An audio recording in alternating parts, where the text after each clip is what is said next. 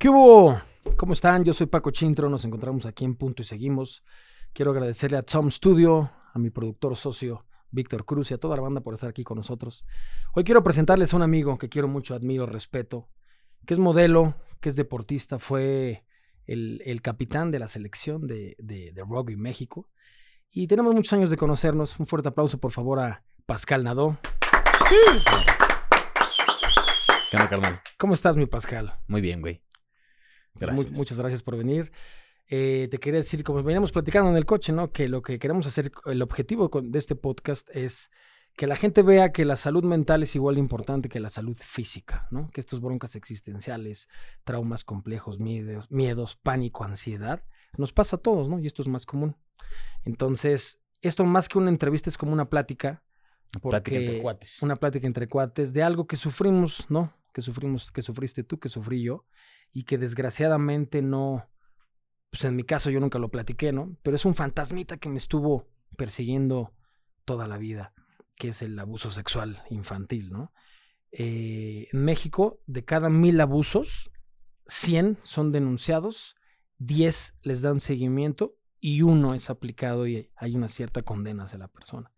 Más del 65% de los abusos sexuales en México es de una persona cercana, que es papá, mamá, hijo, primo, tío, eh, chofer, etc., ¿no?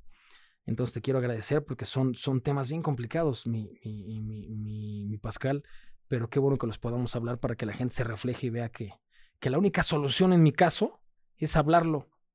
Peor que la explosión es la implosión porque te carcome por dentro, ¿no? Claro. Eh, para poder salir de estos temas, si tú quieres llegar a algún lugar eh, rápido, ve solo, pero si quieres llegar lejos, ve acompañado.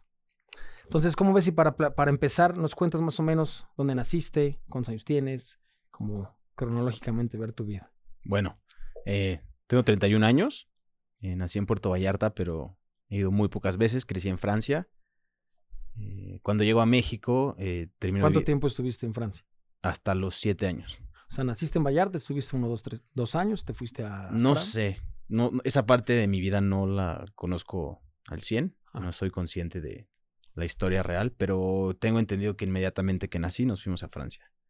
Entonces, pues mi primer idioma es francés. Este, cuando llego a México no hablo español. Llego a vivir a Manzanillo con mi abuela y su pareja en ese momento. Y estuve con ellos hasta los 10 años.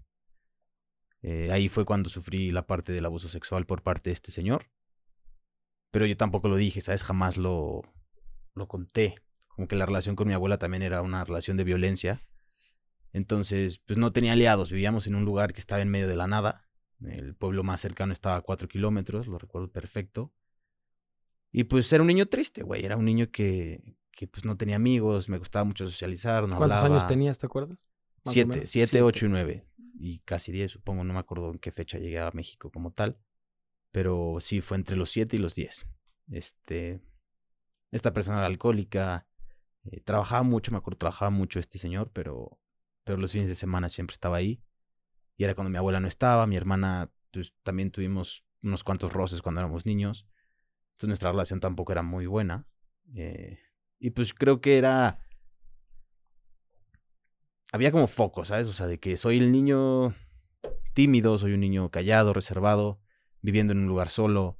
Eh, pues era el más... Sin, sin, tus padres. Claro, y pues soy el más vulnerable, ¿sabes? O sea, hay un momento en el que pues, el más chico, eh, no confiaba en nadie, eh, tenía una dependencia de mis papás que no estaban, cuando veía a mi mamá era como un muégano, pero pues mi mamá también era muy indiferente, ¿sabes? Era como de que, ay, sí, ya, ya, ya esté para allá.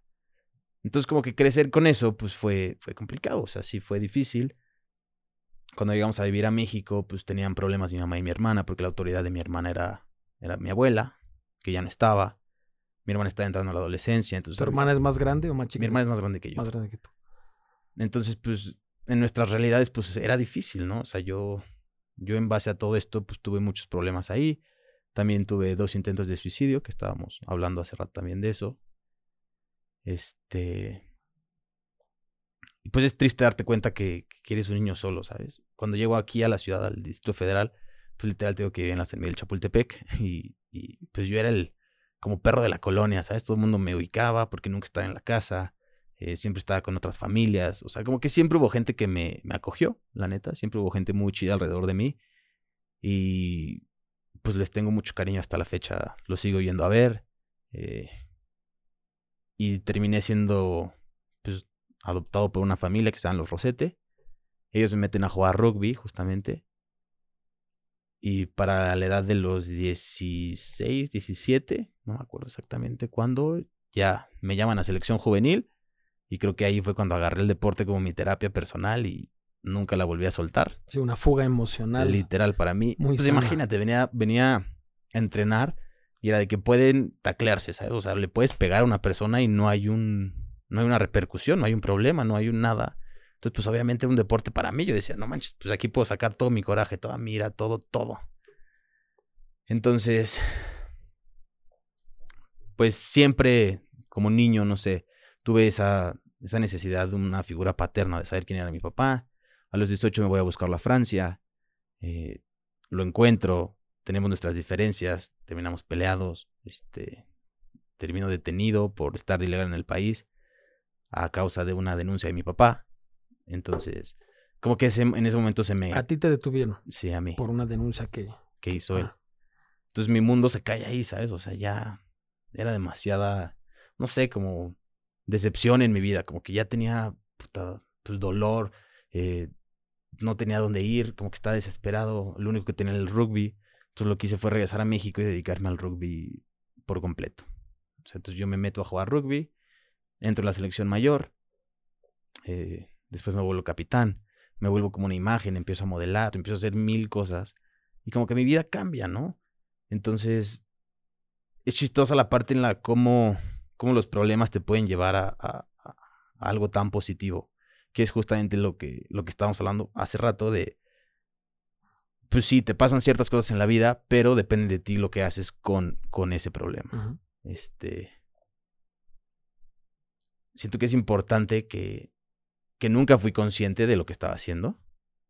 O sea, nunca supe conscientemente cómo estaba atacando mis problemas. Yo no sabía que el deporte era mi terapia, yo no sabía que, que esa era mi, mi, escapatoria a la realidad, que yo cuando entraba a un campo de rugby ya me transformaba, se me olvidaban todos los problemas, no sabía quién era más que Pascal, que jugaba rugby y que era bueno para eso. Entonces, como que de cierta forma, con el paso del tiempo, me vuelvo una persona exitosa, tengo una carrera deportiva pues, impecable, este, me vuelvo un ejemplo, entro en un reality show, la gente me empieza a ver, me ubican, me, de repente tengo fans, de repente tengo niños que están viendo para arriba y dicen, no, pues yo quiero ser como Pascal. Eh, esta información se llega a filtrar en el reality show porque pues, al momento que te acostumbras... Se te olvida que hay cámaras. Exacto, se te olvida que hay cámaras y pues tú te abres con la gente que quieres. Entonces empiezo a hablar de este tema y cuando salgo del reality pues se me hace una entrevista justamente hablando de esto. Del abuso sexual. Exactamente, el abuso sexual, del suicidio, del suicidio o sea, se armó un caos, ¿sabes? O sea, como que ¿Te, la gente... ¿Te acordabas que habías tocado esos temas adentro? Me acordé, pero vagamente, ¿sabes? O sea, no, recuerdo el momento, pero no recuerdo que, que hablé todo, ¿sabes? O sea, yo estaba hablando de mi corazón para mis amigos. Entonces, cuando salgo, pues se hace como un, una ola gigantesca de información, ¿sabes? Y cae sobre mí la ola y, y yo no sabía qué hacer, ¿sabes? Como que estaba desesperado. Eh, una cosa que me molesta es que la gente me tenga lástima, ¿sabes? Cuando tú hablas de estos temas, la gente dice que, ay, pobrecito, ¿sabes? O sea, de que, ay, qué lástima. Pero no, cabrón, o sea, ya me pasó, güey, ya estoy aquí, estoy vivo, güey, pues ya, ya lo superé. Si yo lo puedo superar, tú supéralo. Bueno, no superar. Ese es un tema súper importante para mí. Eh, cuando la gente me dice cómo lo hiciste para superarlo, y para mí, Pascal, tú no superas. Esto no lo superas. Lo que nos pasó no lo superas. Lo que haces es que aprendes a vivir con él. ¿sabes? Lo, lo, lo, vuelves parte de tu vida, porque igual lo tienes, es una cicatriz. O sea, tú lo vas a estar viendo toda tu vida, en tu cabeza va a estar presente siempre, solo que tú decides si te afecta o no te afecta, o cómo te afecta. Pero justo es eso, o sea, darnos cuenta que, que no tienes que superar algo, tienes que aprender a vivir con esa, con esa realidad, porque es tu realidad al final. Tu realidad, mi realidad, quizá es la misma, quizá no es la misma, pero tú tienes tu realidad, yo tengo mi realidad y es aceptar la realidad que nos tocó vivir y, hacer lo mejor que podamos. O sea, lo que estás haciendo con este podcast, eh, tratando de ayudar gente, creo que es súper importante porque al final no lo hablas. Tú te tardaste en hablar, yo me tardé en hablar. Y pues en mi caso, no sé en el tuyo, la persona que abusó de mí está muerta. Y murió hace muchos años. Mi familia, mucha de la gente que estuvo presente en esa etapa de mi vida está muerta también. Jamás supieron el daño que me hicieron, jamás supieron la realidad. Y, pues, ¿por qué somos nosotros los que estamos sufriendo si somos los que sufrimos ese, ese abuso? O sea, nosotros deberíamos ser las personas que estamos viviendo la mejor etapa de nuestra vida o estamos en el mejor punto de nuestra vida. Entonces, justo es importante para mí como tratar de ver cómo, cómo aprender a vivir con esto. No sé cómo lo veas tú, es, es, es mi forma de pensar y sí, mi forma claro, de es. verlo. A mí lo que me decían es enfócate no tanto a que lo olvides, sino a que te deje de doler. Claro. Tú lo dijiste muy bien, es una cicatriz, ahí va a estar, pero ya no te está afectando, pero ahí va a estar. Y uno de los eslogans que tenemos aquí en el podcast es el problema no es lo que te pasa, es lo que haces con lo que te pasa, ¿no? Porque no, no podemos cambiar. A mí me dijeron cuando, cuando murió mi papá, mi papá murió en mis brazos hace unos años, y mucha gente me, me platicaba, qué bueno que murió en tus brazos, esto se lo tienes que agradecer a Dios, que porque yo decía agradecer, ¿qué güey? O sea, es una imagen, es una Sí, persona fuerte. muy fuerte, ¿no? Entonces me dijeron que el, que el duelo dura lo que tardas en entenderlo, pero el sufrimiento que es opcional dura lo que tardas en comprenderlo, ¿no? En la vida hay que enfocarnos no en los porqués. Yo te hablo con mi experiencia, ¿no? ¿Por qué a mí? ¿Por qué a mí? ¿Por qué me pasó esto a mí? Si no es en comprender el para qué.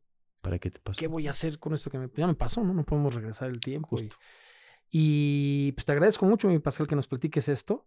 Como decía Freud, ¿no? Infancia igual a destino. Si tú a un niño lo alimentas con amor, sus miedos mueren de hambre. Pero qué complicado es, es en la infancia, pues ahí viene absolutamente todo. Lo que me pasó a mí eh, estuvo, estuvo raro, porque normalmente el abuso sexual en México, si te vas como a las estadísticas, es hombre, hombre, hombre, mujer, ¿no? Pero cuando es mujer, hombre, como que la gente no, no le da la importancia. Claro. Entonces yo lo platicaba, ¿no? Mi tía tenía, no sé, como 20 años, yo tenía 5. Y 5, 6, 7, como hasta los 11 años. Pero cuando yo medio lo quería tocar con amigos o cuando lo platicaba, me decían, puta, qué rico, güey, qué afortunado. Y yo, entonces yo volteaba y decía, ¿por qué no puedo disfrutar est- esto lindo que me mandó Dios, ¿no? Y, y yo me hice del baño hasta los 12 años, más o menos. Y cuando yo me hacía del baño, me acuerdo, me acuerdo que hasta la fecha cuando alguien dice, ay, me cagué del miedo, yo siento feo, porque yo sé que sí te puedes cagar del miedo, ¿no? Yo viví con esto y es, es un tema muy complicado porque es guacala, qué rico me lo hace porque me lo merezco, son sentimientos encontrados. El síndrome de Estocolmo, ¿no? Que te enamoras de tu violador, te enamoras de tu secuestrador. eh, y son cosas que yo nunca, la, nunca se los platiqué absolutamente a nadie, nunca le platiqué absolutamente a nadie, pero me daba, me daba las vacaciones, me, me, me daba mucho miedo tocar estos temas. Y como eventualmente la, la, la, la energía, la frustración, la culpa debe de salir, porque en mi caso yo me senté culpable, Claro. como que yo sentía que yo había generado ese pedo. Pero luego dije, pues ¿cómo lo vas a generar tú si yo tenía cinco años, cinco o seis? Eh, me empezaron a dar ataques de pánico, que eso es el, lo... Si tú me dices, tú Paco, ¿qué es lo, lo peor que te ha pasado en toda tu vida? Es, saber, es tener ataques de pánico y ataques de ansiedad, que son estas crisis que sientes que te vas a morir, ¿no? Y no sabes absolutamente por qué. Entonces a mí me empiezan a dar ataques de pánico cuando yo estaba niño, cuando yo tenía como ocho años. Y hasta la fecha, ahorita que estamos en el 2021, ¿no? Las dos palabras más buscadas en, en Google en el 2020 fueron ansiedad y depresión, imagínate, porque es una cuestión que generó la pandemia. Yo vivo con eso desde que estoy niño. Entonces yo no le platicaba a nadie porque yo no sabía ni qué platicar. En cuanto al abuso, yo no sabía que eso estaba malo. Sabía que había algo turbio por ahí, pero no sabía que estuviera. Y luego ella jugaba como con mi, con mi culpa, con mi miedo, que yo nunca le conté absolutamente a nadie. Me empiezan a dar ataques de pánico en la primaria y yo sentía que me moría, me hacía del baño, me espantoso, ¿no? Me acuerdo una vez que agarré todas las muñecas de mi hermana y la- las desnudaba y les corté la cabeza a las muñecas y las enterré. Entonces se encuentran en un cementerio de 10 muñecas y quién fue, pues este loco, ¿no? A mí cuando yo escuchaba la palabra este güey está loco, loco, como que sentía muy gacho, porque yo en el fondo decía, no es que esté loco, güey, sino traigo un dolor bien complicado que es indescriptible, güey, ¿no? Es como, como me decía un, un- amigo con el que platico mucho esto, que él tuvo abusos, me decía, es como ir a la luna, güey, ¿no? Solo el güey que fue a la luna Sabe lo que te es. puede explicar Claro. qué es. Y más porque nos atacaron en un momento que éramos muy vulnerables, güey. En un momento que, que, que la gente le pide a Santa Claus, güey. ¿no? O sea, como que nos robaron nuestra, nuestra inocencia, güey, nos robaron nuestra infancia sin nosotros pedirlo, güey. Y en mi caso, me agredió el sexo que a mí me gusta, güey. Claro. Entonces, imagínate cómo yo, yo, yo estuve muchos años enojado, me, enojado y con miedo hacia las mujeres. Entonces, toda mi vida me cuestioné, ¿seré gay? seré gay porque le tiene mucho coraje a las mujeres. No es porque esté mal ser gay, yo soy pro gay a la máxima expresión, sino me gustaban las mujeres, pero yo traía una confusión en el cerebro impresionante, impresionante, impresionante. Y una de las cosas que, que toda mi vida me dio, me dio miedo platicar, toda mi vida me dio miedo, que el otro día ahí con unos alumnos en la UNAM, que eran como 100, conté esta historia, es que cuando yo estaba niño, yo veía que los perros, los animales, los perros tenían relaciones, están cogiendo ahí los pinches perrillos y yo sentía excitación. Pero cabrón, ¿a quién le voy a contar eso? Imagínate, Pascal. A ver, a tus brothers. Oigan, fíjense que, que, que, que me gustan los perros. No, no es que te gusten los perros. Nunca le conté a nadie. Cuando empiezo a crecer, yo me llevé este pedo toda mi vida. Y cuando empiezo a crecer y voy a ver un psicólogo que era sexólogo y me sacó el tema del abuso, que yo no lo había visto como abuso, porque yo dije, es una mujer. Claro. O sea, que todos me decían, qué rico, güey, ¿no? Y me dice, no, güey, no te gustan los perros. Todo lo que tenga que ver con sexo te produce algo, güey. Porque lo aprendiste a putazos. Ok. Y dije, ah, me sonó lógico, pero imagínate, por eso el problema no es lo que sientas, el problema no es lo que pienses, el principal problema es que no lo digas. Claro. Que te, entonces, si yo no platico esto, me muero pensando que toda mi vida me gustaron. No, sexualmente traigo un trastorno emocionalmente traigo un trastorno que no se va a curar solo. Claro. ¿No? No, y que son difíciles de, son difíciles de enfrentar este tipo de cosas. O sea, lo más fácil es simplemente poner atención. O sea, porque cuando yo lo conté, o sea, cuando por fin lo cuento. ¿Cuántos años tenías, te acuerdas? O sea, cuando esto se hizo público fue hace poco, hace no más de tres años. O sea, cuando tú lo contaste en el hexatlón, ¿en tu vida le habías platicado Nunca a le nadie? había platicado a nadie. O sea, a sentiste nadie. la confianza con estos brothers de abrirte y... Pues sí. O sea, ya fue momento para mí, ¿sabes? Como que fue, como lo dices, es terapéutico. Entre más lo dices, más lo asimilas. Claro. obvio. Entonces, parte de la familia que sigo, sigo viendo, muchos, o sea, bueno, hubo una respuesta que me sacó de pedo, así mal. Me dijeron, lo sospechábamos. Me emputé. Sí. Cabrón, me emputé, güey. Dijo, ¿cómo chingados sospechan y no hacen nada? O sea, ¿cómo chingados llegan al punto en el que una persona abuse de otro y tú sospechabas y no hiciste nada? Sí, no. O sea, no, o sea, es una persona que amo con todo mi corazón la que me dijo esto. Pero sí me emputé, cabrón. O sea, son pedos que se pueden prevenir, ¿sabes? O sea, hay, hay alertas, hay, hay, hay, hay madres. Cuando le cuento a mi mamá, mi mamá ya tenía un pedo mental. Y me dice, ah, este, este señor también alguna vez trató O de sea, hacer en ese algo". momento que tú le contaste a tu mamá, ¿tu mamá tiene una bronca mental? Mi mamá ya estaba como en Júpiter. O sea, Ah. tiene un problema de, de, de, de trastornos personales. Cuando le cuento a mi mamá, me dice, ay, este, a mí también alguna vez me... Algo me dijo, me hizo no sé qué madre. Y le dije, mamón, que era su padrastro. Ajá. Le dije, ¿cómo chingados me dejas con un cabrón que ya te había intentado hacer algo, güey? ¿Sabes? O sea, ¿en qué puta cabeza cabe que, que con un antecedente así confías a tus dos hijos a esta persona? ¿No? O sea, como que insisto, estoy más emputado por, no, no con este cabrón, ¿sabes? O sea, este cabrón, pues ya, pero que me hayan dejado en las manos de un puto demonio para mí, o sea, ¿sabes? Como que es eso, güey, me dejaron vulnerable con un cabrón que ya tiene un antecedente, güey, ¿sabes? Que no, no es como que, ah, pues Chansey no hace nada. O sea, mamón, o sea, ya había un antecedente o ya había pasado algo. Pues, pues me emputé, cabrón. O sea, me dolió todavía más, güey. ¿Sabes? Y que esa fuera su, su, su reacción también dije, no mames, mamá, o sea, tantito corazón, tantito...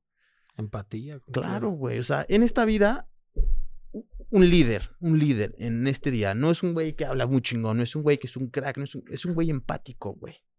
Es un güey que con el que te puedes ahorita decir, a huevo, güey. Quizá y no sé lo que te pasó, no sé en mi piel lo que estás sintiendo, pero estoy contigo, cabrón. Aquí está mi mano, aquí, lo que necesite. Eso es empatía, eso es ser un líder, eso es ser una buena persona. A mí me vale verga si tienes varos, si tienes mil madres. Mientras yo sea una buena persona, voy a ser feliz, cabrón.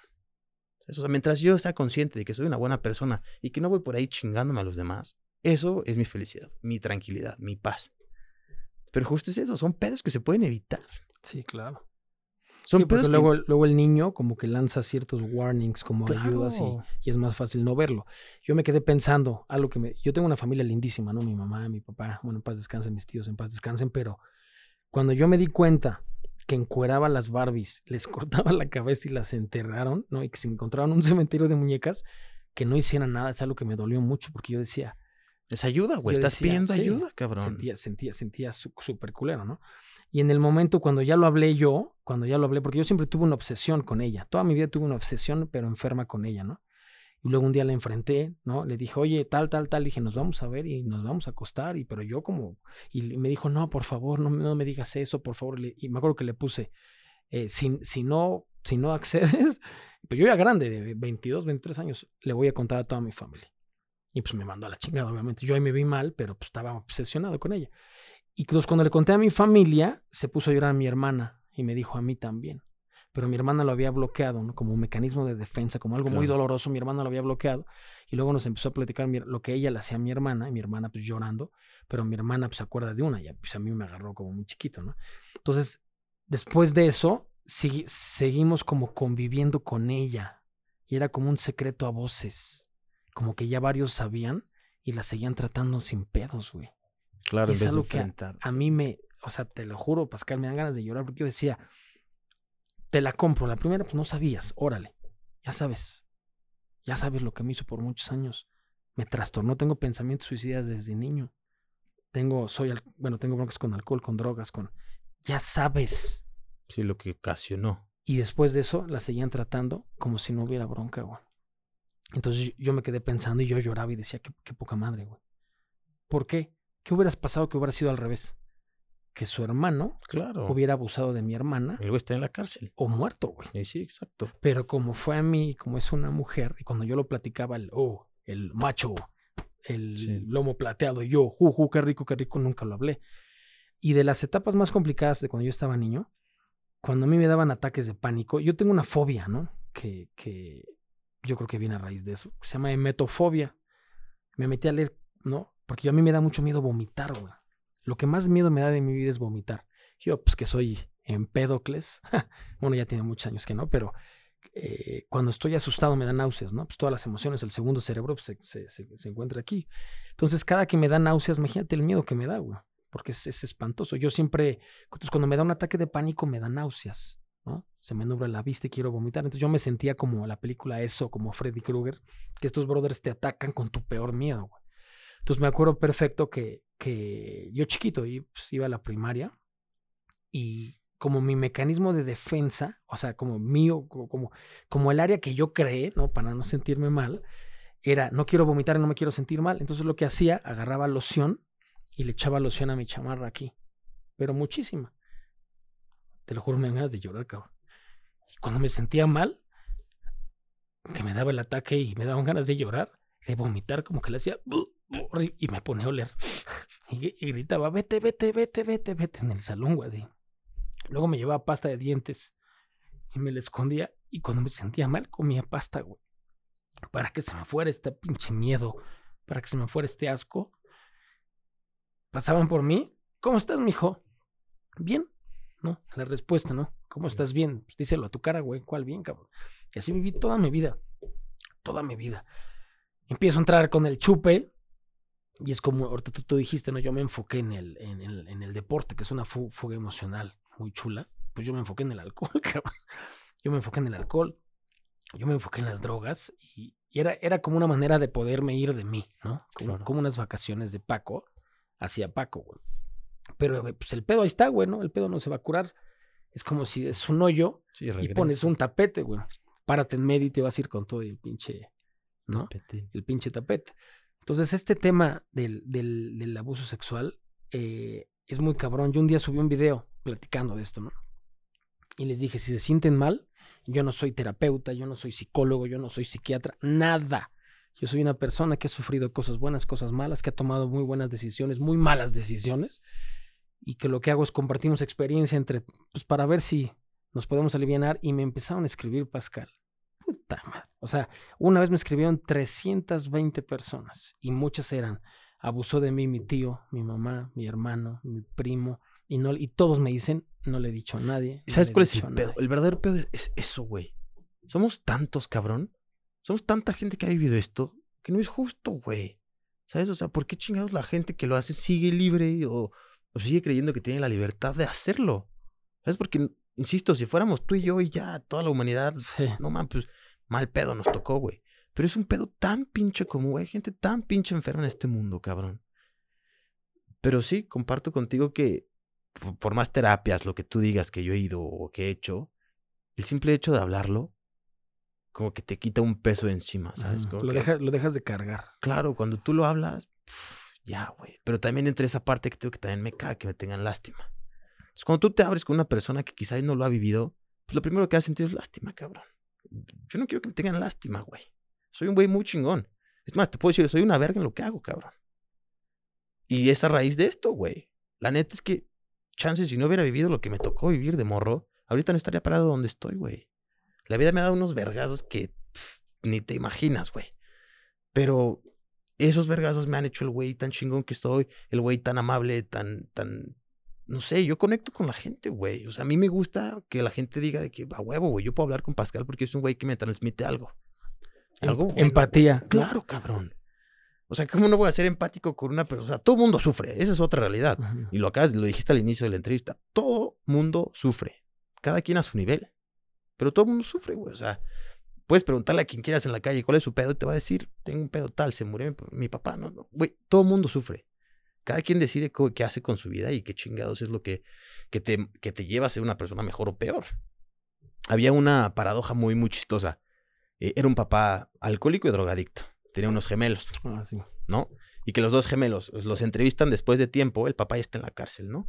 Y les hacen la misma pregunta a los dos. Uno de ellos es un ladrón drogadicto también, el otro es un empresario chingón. Premio Nobel de algo. Exacto, lo que tú quieras, un güey crack. Y les preguntan, ¿qué es lo que te llevó a estar donde estás? Y los dos responden, con un papá con el que tengo, ¿cómo no estar donde estoy? Cabrón, ahí está. Cada quien es, es, es responsable de, de- su vida. ¿Nos toca sufrir? Sí, cabrón. O sea, justo es eso ya. Es, me pasó, ¿qué chingados voy a hacer? ¿Sabes? Acción, reacción. Punto. O sea, quizá es difícil verlo en esos momentos cuando estás en crisis o, o- como tú me dices, o sea, yo de cierta forma fui a un lado deportivo positivo y tú acabaste en un mundo de la mierda, cabrón. Pero mira dónde estás ahorita, güey. Todas esas decisiones que has tomado a lo largo de tu vida te han llevado en el punto en el que Sí, estás claro. ahorita.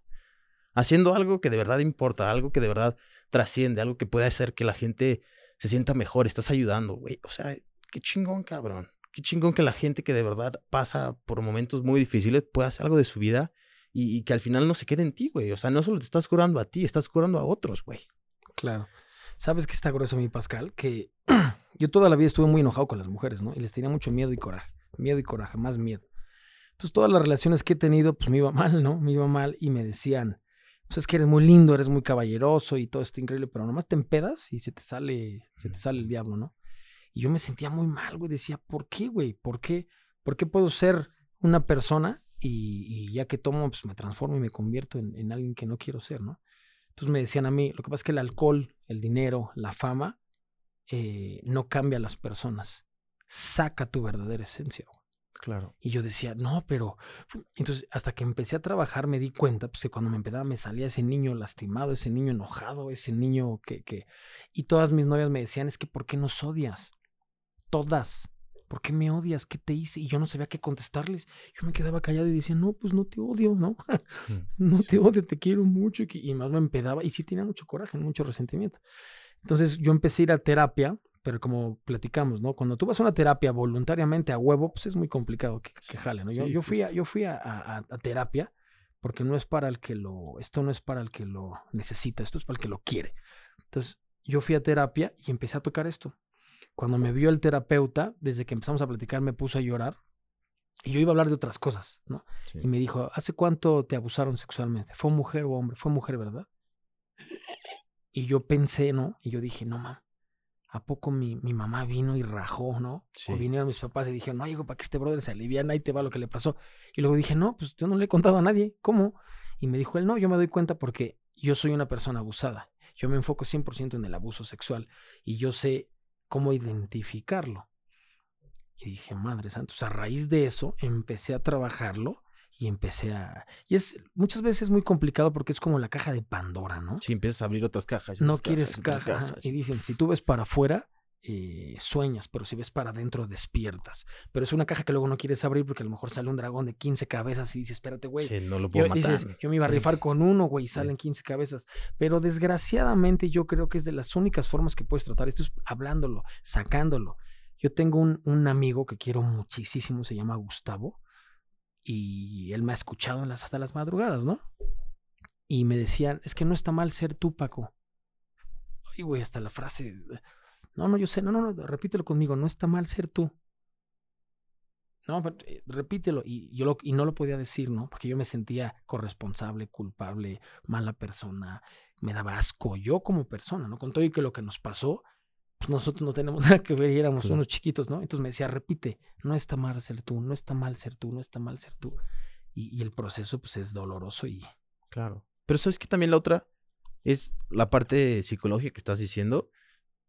Creo que, en especial en México, ir al psicólogo es si estás mal.